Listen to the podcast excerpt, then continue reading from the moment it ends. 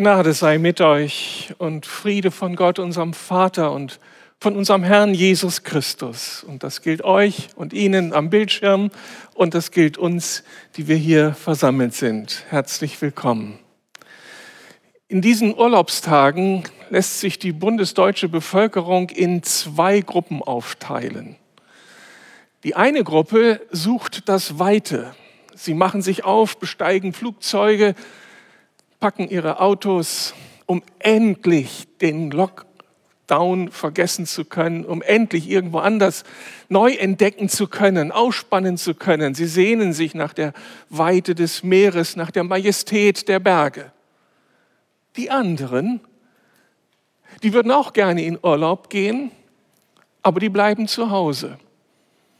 Sie haben ein ganz anderes Bedürfnis. Sie haben Angst vor Corona und sie haben Angst vor der Quarantäne, die vielleicht drohen könnte. Beide Gruppen reagieren also auf zwei typisch menschliche Grundbedürfnisse. Die einen reagieren auf die Sehnsucht nach Weite, nach Freiheit, nach Abenteuer und die anderen haben das Bedürfnis nach Sicherheit und Kontrolle.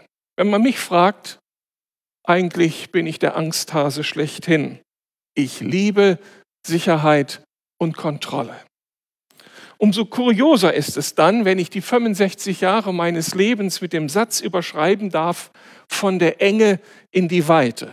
Und gefühlt heißt das für mich, mein ganzes Leben ist ein Abenteuer, immer wieder Neues. Es fing alles in der Enge der Gebärmutter an. Ich kann mich noch erinnern an diese Enge in den neun Monaten im Leib meiner Mutter. Und dann eines Tages der große Schock des noch engeren Geburtskanals. Was war das für eine Qual? Damals wusste ich eben noch nicht, was mich danach erwarten würde. Die Weite, die Freiheit, das Leben pur. Aber meine erste Reaktion war Luft schnappen und fürchterliches Gebrüll. Meine erste Erfahrung mit der Weite und Freiheit. Aufgewachsen bin ich dann in einer Kleinstadt am Niederrhein, in einer sehr kleinen Gemeinde und in einer Familie, die keinen großen Aktionsradius hatte. Und dann führt mich Gott mit 22 Jahren aus dieser Kleinstadt heraus in die Großstadt Berlin. Von der Enge in die Weite. Mit diesem Schritt verband sich dann auch ein theologischer Befreiungsschlag, ein Abenteuer des Entdeckens Gottes und all dessen, was ihn ausmacht, was Theologie ausmachen kann. Für die theologisch Versierten unter uns, diese Reise führte mich von der evangelikalen über die liberale, über die charismatische, über die reformierte Theologie hin zu einer transformatorischen Theologie und einer Reich Gottes Theologie und im Augenblick warte ich auf die Theologie der Altersweisheit. Also ein Weg des sich Eroberns dessen, was Theologie, was Bibel, was Gott ausmachen kann. Auch im Blick auf meine Dienstverantwortung ging es ständig von der Enge in eine größere Weite. Alles fing hier in diesem, auf diesem Gelände an, in diesem Haus an, meine erste Verantwortung für diese Ortsgemeinde und da war meine Vision noch sehr beschränkt. Es ging um Erneuerung und um Wachstum dieser Ortsgemeinde. Dann vertraute uns Gott diesen Gedanken an, Gemeinden zu gründen für die Stadt. Und die Vision war auf einmal, 22 Gemeinden für Berlin zu gründen. Das war schon, im, schon wirklich äh, ein Weg von der Enge in die Weite meines Diensthorizontes. Dann brief mich Gott, Mitarbeiter bei Gemeinsam für Berlin zu werden, damit zu initiieren, dieses ganz besondere äh, Anliegen, diese Stadt erreichen zu wollen, in dieser Stadt Zeichen zu setzen, Menschen zu gewinnen, um diese Stadt positiv zu beeinflussen. Und dann ging die Reise noch weiter und wurde die Vision noch größer in meiner Mitverantwortung für unsere Freikirche, dem Mülheimer Verband. Und da verfolgen wir diese Vision mit unseren Gemeinden, das Beste für die Menschen und Städte unseres Landes zu suchen. Also mein Diensthorizont weitete sich ständig und jetzt mit 65 frage ich mich, Was kommt jetzt? Was hat Gott jetzt? Und ich hoffe, dass auch dieser letzte Lebensabschnitt ein Dienstabschnitt sein wird mit Aufbruch in wieder neues Land, das ich erobern darf. Schon die Bibel zeigt uns, dass es immer wieder darum geht, Neuland zu erobern. Hier wird von zahlreichen Menschen erzählt, die diesen Weg von der Enge in die Weite gehen mussten. So lesen wir es von Abraham, von Mose, von Gideon, von Jesaja. Viele der großen Persönlichkeiten der Bibel waren Menschen, die neues Land erobern mussten, mit all den Herausforderungen, die sich damit verbanden. Ich denke auch an die zwölf Schüler Jesu, die da im überschaubaren, in der überschaubaren Gegend von Galiläa lebten, Fischer, einfache Männer, die nichts von der großen, weiten Welt wussten und dann von Jesus herausgefordert wurden, auf einmal ganz anders zu denken, global zu denken und die dann zu Missionaren wurden überall in der damals bekannten Welt. Ein Weg heraus aus der Enge in die Weite. Und auch David, dieser Typ, mit dem wir uns beschäftigt haben in den letzten Monaten, dieser König von Israel, er fing ja mal ganz klein an. Sein Weg führte ihn von den Schafshürden hinweg auf den Königsthron. Er hat wahrlich Geschichte gemacht, sein Leben, ein Leben voller Abenteuer. Und er fasst es im Psalm 18, den wir uns auch schon einmal angeschaut haben, mit den Worten zusammen, und er führte mich hinaus ins Weite. Du Gott schaffst Raum meinen Schritten unter mir. Wow, damit bin ich bei meinem Predigtthema. Gott führt mich heraus ins Weite. Er führt dich heraus ins Weite. Wir können schnell zu dem Ergebnis kommen, dass der Weg aus der Enge in die Weite, das Entdecken von Neuland, eine Grundbeauftragung christlicher Existenz ist. Dein und meine Berufung.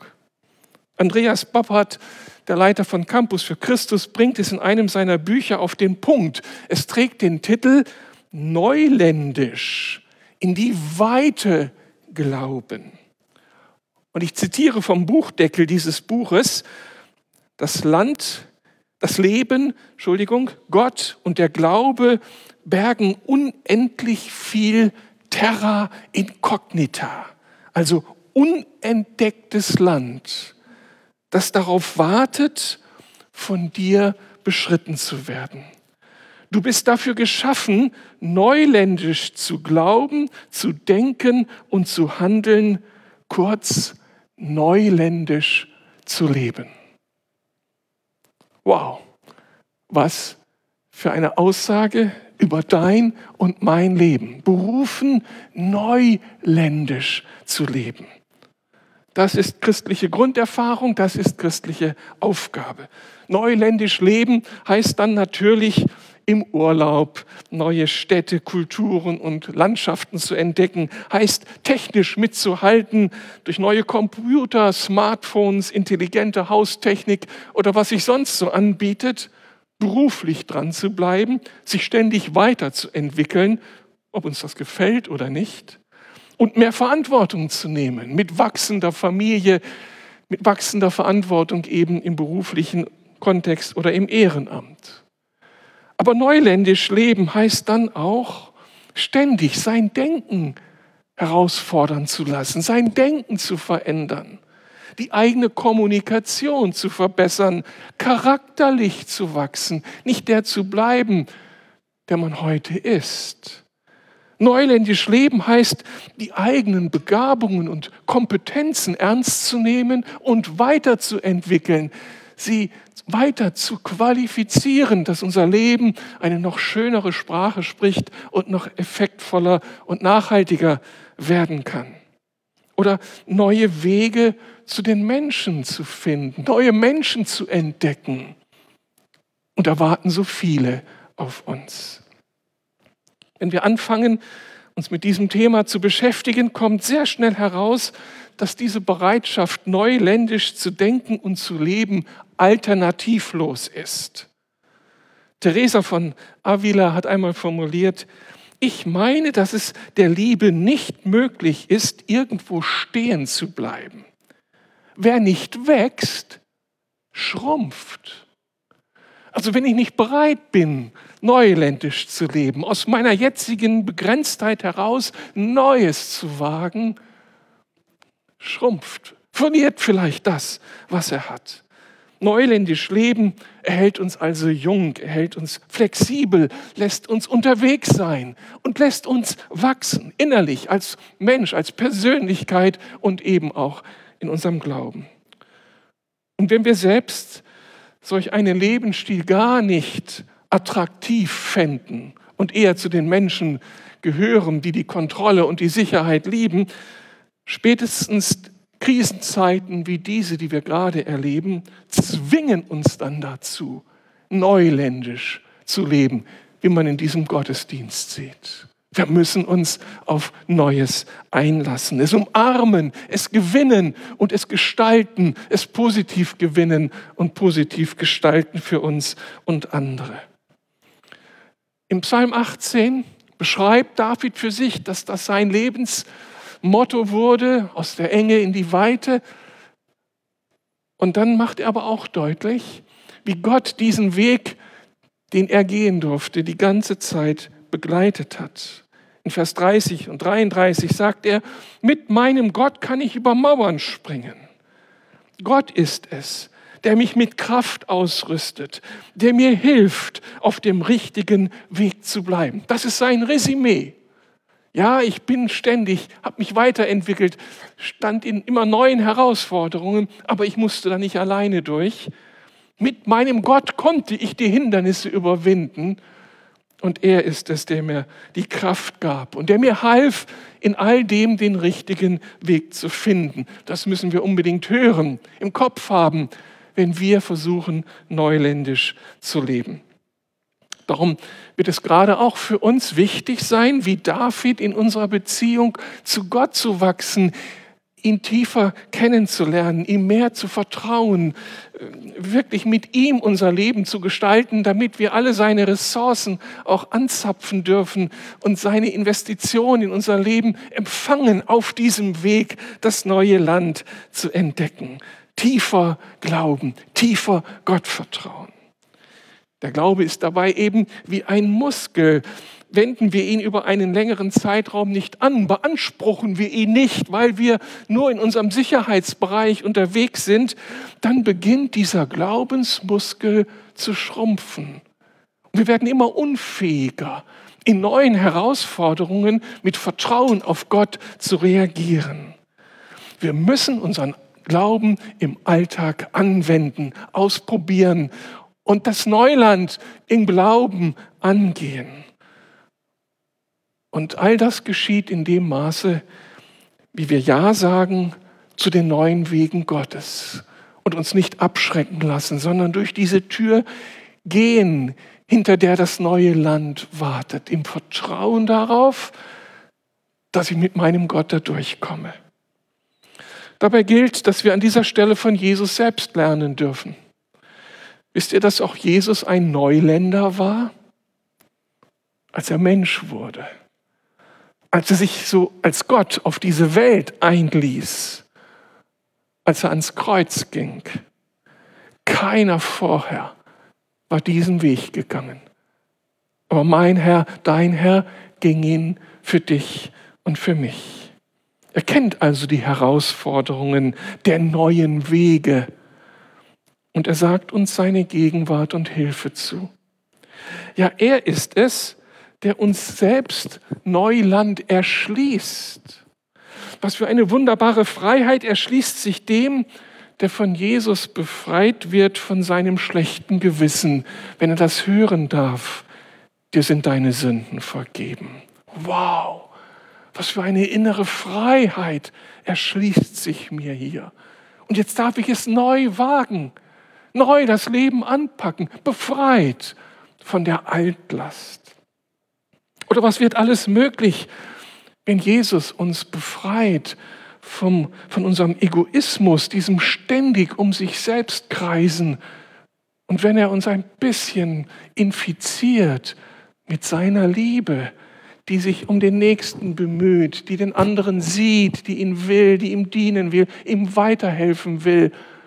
Und auf einmal weitet sich unser Leben und wir sehen unsere Mitmenschen mit ganz neuen Augen. Oder wie wunderbar fühlt sich das an, wenn, er, wenn Gott uns dann zu seinen Mitarbeitern beruft und uns etwas zutraut.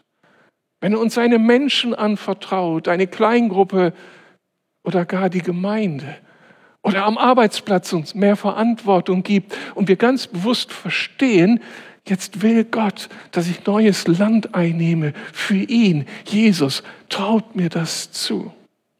Also Jesus selbst ist der, der uns ständig herausfordert und befähigt und freisetzt dazu, neues Land einzunehmen. Nun gibt es allerdings eine Reihe von Hindernissen auf diesem Weg, neuländisch zu leben. Das sind zum Beispiel die Verletzungen und Enttäuschungen unserer Vergangenheit. Da habe ich in der Vergangenheit etwas gewagt, habe mich mal rausgetraut, habe meine Grenzen überwunden, vielleicht mich einem Menschen anvertraut, einer Menschengruppe Verantwortung für andere übernommen oder etwas Neues ausprobiert und dann diese große Enttäuschung. Ich habe es nicht gebacken bekommen. Es war ein Desaster. In solchen Situationen neigen Menschen zu inneren Schwüren. Das wird mir nicht noch einmal passieren. Und sie verschließen sich für das, was vielleicht an der nächsten Ecke auf sie wartet. Aber diese alte Erfahrung blockiert sie, das Neue zu erschließen. Es war doch eine einmalige Erfahrung. Ein Mensch, der in meinem Leben versagte. Eine Fehlentschätzung meinerseits. Aber das heißt doch nicht, dass da nicht vieles Neues erobert werden darf. Boppard, den ich gerade zitierte, sagt einen sehr, sehr schönen Satz, der, den wir uns merken sollten. Entweder werden Christen unterwegs durchs Leben geistlich fitter oder aber geistlos bitter. Das ist die Alternative. Entweder werden wir unterwegs durch unser Leben geistlich fitter weil wir all das, was wir erleben, auch Niederlagen, geistlich bewältigen mit Gott. Oder aber wir werden geistlos, bitter. Und damit verbauen wir uns den Weg für ein begeistertes Erleben des Neulandes, das Jesus eigentlich für uns hat. Es gibt einen zweiten Hindernispunkt mangelnde Flexibilität oder eine eher bewahrende, konservative Grundphilosophie. Wir alle sind geprägte Menschen. Unsere Familie, Lehrer, Vorgesetzte haben in unser Leben hineingesprochen und uns geprägt. Unser Gottesbild, unser Menschenbild, unser Weltbild. Und es ist halt so bequem, das alles jetzt für bare Münze zu nehmen und mitzunehmen in mein Leben, um mich damit dann auf das Leben einzulassen. Besonders wenn sowas über Generationen tradiert wurde, dann konserviere ich nur das, was man mir mitgegeben hat, ohne abzuschecken, ist es eigentlich das Tragfähige, das Wegweisende, was mich begleiten soll. So bin ich in einer Familie aufgewachsen, die aus den deutschen Ostgebieten vertrieben wurde. Mit dem Ergebnis, dass ich nie etwas Positives über Polen gehört habe. Also wenn es für mich ein unattraktives Land gab, dann war das Polen. Und die Polen selbst, na, die konnte ich vergessen. Das war das, was mich geprägt hat. Und was bin ich froh, dass ich mich davon habe nicht aufhalten lassen, als ich dann endlich die Geschichte dieses Landes studierte und mich dann aufmachte und Polen bereiste, war ich wie geflasht. Ein wunderbares Land eröffnete sich mir. Ich habe solch einen Reichtum erlebt, kulturellen Reichtum, Reichtum an wunderbaren Menschen, das mein Leben bereichert hat. Und endlich konnte ich aus dieser Begrenzung heraus in, die, in eine größere Weite kommen. Was hätte ich verpasst, wenn ich hätte ich verpasst, nur konserviert hätte, was mir tradiert wurde? Der ehemalige Bundespräsident Gustav Heinemann sagte es noch pointierter. Wer nichts verändern will, wird auch das verlieren, was er bewahren möchte. Das ist die große Gefahr.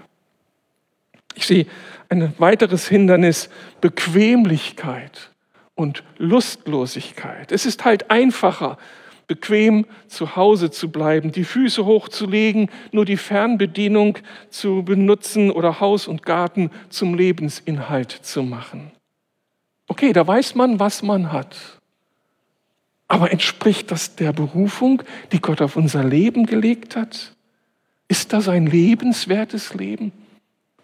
Ist das ein Leben, das Auswirkungen hat auf andere Menschen, von dem andere profitieren können?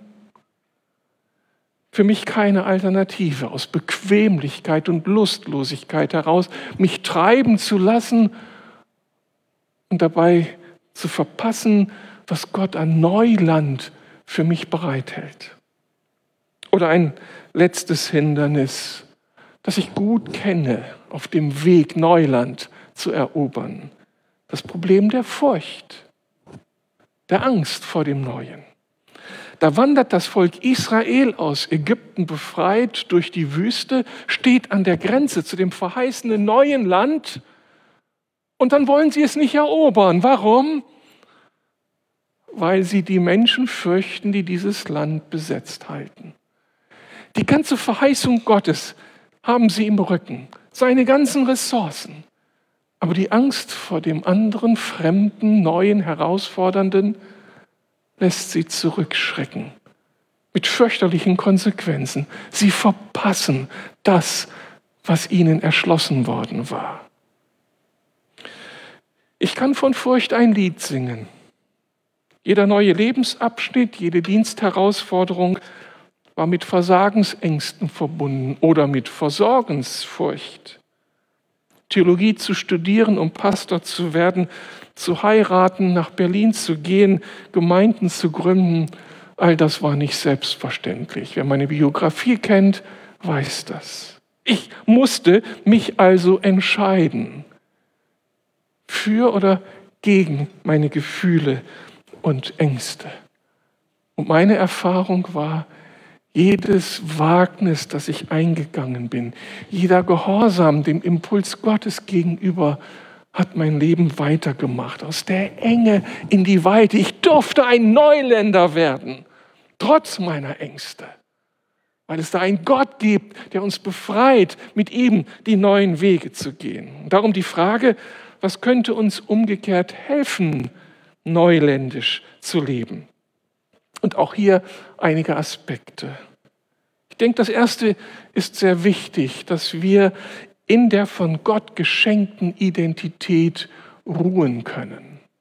Dass wir uns dessen sicher werden, was Gott über unser Leben ausspricht, wenn er uns zusagt, du bist meine geliebte Tochter, du bist mein geliebter Sohn. Das macht ja etwas mit uns. Das gibt uns Sicherheit, das gibt uns Halt, wenn ich mich geliebt weiß. Und wenn ich weiß, dass er auch für mein Versagen einsteht dann habe ich Mut, Neues zu wagen. Denn selbst wenn ich versage, wenn nicht klappt, was ich mir vorgenommen habe, ich werde nicht tiefer fallen können als in die ausgebreiteten Hände meines Gottes. Bin ich doch Sohn, bist du doch Tochter. Wenn ich das weiß, dann darf ich es, dann kann ich es wagen, Neuland zu erobern. Ein zweiter Aspekt, wäre das Wissen um die eigene Lebensberufung. Wir leben in einer globalen Multi-Optionsgesellschaft, fast alles ist möglich. Und um uns hier nicht zu verzetteln, müssen wir unbedingt herausfinden, was Gott für unser Leben geplant hat. Was sind seine Zielleben? Was hat er in mein Leben investiert? Welche Ressourcen hat er mir zugespielt, die ich nun einsetzen kann für ihn? Welche Werte hat er definiert, die mein Leben prägen sollen? je klarer du diese Frage beantworten kannst, umso klarer ist dein Weg gewesen, den du gehen sollst. Und kannst du dich einlassen auf das Neue, was in dieser, auf dieser gespurten, auf diesem gespurten Pfad auf dich wartet von Gott her. Ich glaube, dass wir den Umgang mit Menschen brauchen, die neuländisch denken und leben. Also mit Bedenkenträgern können wir uns allemal umgeben. Mit solchen Besserwissern, die immer uns warnen und uns versuchen zu zeigen, wie böse und schlimm alles ist. Und wenn ich mich mit diesen Menschen umgebe, werde ich kein Neuländer sein. Werde ich immer gehalten und blockiert sein. Wir brauchen Menschen, die uns inspirieren und herausfordern, die uns neuländisch träumen lassen. Wow, so würde ich auch gerne leben. Das würde ich auch gerne wagen. Wenn du anfängst, solche Träume durch das Vorbild anderer zu träumen, dann könnte das der Hinweis sein, dass da etwas Neues auf dich wartet. Und solche Menschen, die uns inspirieren, das können Menschen sein, die unseren Glauben gar nicht teilen, die uns fremd sind, ja, die unseren Glauben herausfordern. Aber Gott gebraucht sie, um uns hineinzulocken in ein neues Denken, in neue neue Perspektiven, die das Leben bietet. Wir werden herausgefordert durch sie, neu nachzudenken, neu hinzugucken, den eigenen Glauben neu zu vergewissern. Und auf einmal wird manches interessanter, wichtiger, neu. Wir betreten neues Land, auch dadurch, dass wir einfach mitten unter den Menschen dieser Welt sind und mit Gott uns inspirieren lassen, auch durch sie. Aber dann brauchen wir eben auch Menschen, die mit Gott unterwegs sind und die wir in unseren Reihen finden oder außerhalb der eigenen Gemeinde. Querdenker, Neudenker, Pioniere, Menschen mit Unternehmergeist, deren Glaube und Mut ansteckend ist und die uns herausfordern. Wenn du ein Neuländer werden willst, musst du solche Menschen suchen musst du ihnen auf die Spur kommen, musst du sie fragen, wie bist du zu dem geworden, der du heute bist? Was ist dein Geheimnis? Wie gehst du mit Ängsten um? Wie gehst du mit Versagen um? Und übrigens, kannst du für mich beten? Ich bin doch so ein Hasenfuß. Ich brauche diesen Mut. Ich möchte das auch gerne anpacken. Kannst du beten, dass das Vertrauen in Gott größer wird als die Ängste meines Herzens? Solche Menschen brauchen wir. Und sie könnten dann noch spezieller werden in ihrem Dienst an uns. Es könnten dann unsere Mentoren werden, die uns helfen, neuländisch zu leben. Denn neuländisch zu leben ist auch anstrengend und ist gefährlich. Darum brauchen wir Menschen an unserer Seite, die uns beraten. Zum einen Menschen, die uns helfen, die Hindernisse für ein neuländisches Leben in uns zu entdecken und zu überwinden. Menschen, die uns stark reden, die uns Mut machen, die uns fördern, herausfordern, bevollmächtigen und das nicht so als die riesigen einsamen Beispiele, sondern als die Menschen, die mit uns unterwegs sind, die uns kennen und denen wir das Recht geben, in unser Leben hineinzusprechen. Und diese Menschen sollen uns dann auch schützen, wenn unser Wunsch, neuländisch zu leben, nicht ganz das ist, was Gott für uns hat und wenn dieser Wunsch uns auf Abwege bringen könnte. Ich kann unweise, leichtsinnig in Terrain vorstoßen wollen, das hochinteressant ist, aber nicht gut für mich ist. Da draußen warten so viele Räume, Lebenskonzepte, Angebote, die so verlockend sind, aber den Kern des Zerstörerischen in sich tragen. Und in uns leben viele Träume, die aus problematischen Quellen genährt werden.